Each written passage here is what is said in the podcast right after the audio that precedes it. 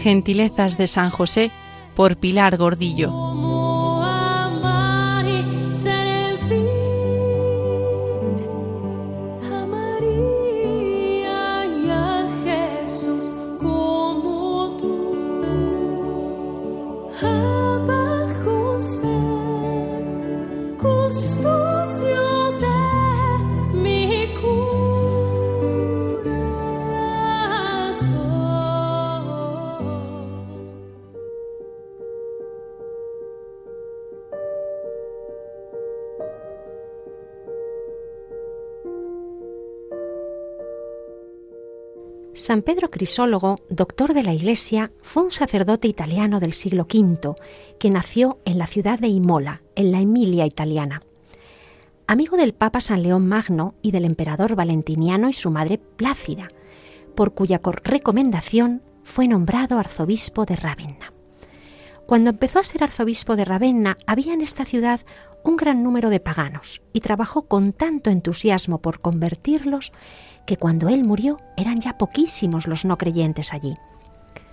A la gente le agradaban mucho sus sermones y por eso le pusieron el sobrenombre de Crisólogo, que quiere decir palabra de oro, pues así fue su modo de hablar, conciso, sencillo, práctico, predicaciones breves, con las verdades más importantes de la fe.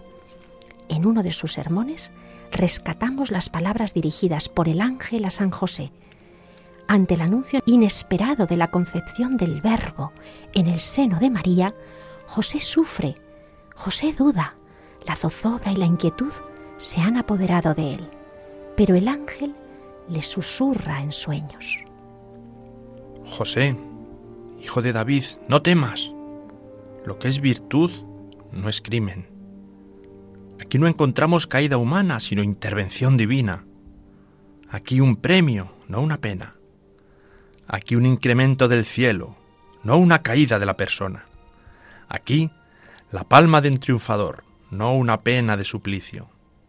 No un hurto humano, sino un tesoro divino. Aquí no estamos ante una causa de muerte, sino de vida. Y así los padres de la Iglesia fueron meditando en estos primeros siglos del cristianismo sobre la figura de José, su presencia callada, su actuar solícito, su valentía decisiva y su enseñar sin palabras. San José, cuya protección es tan grande, tan fuerte y tan inmediata ante el trono de Dios, a ti confiamos todas nuestras intenciones y deseos en este día, en este tiempo.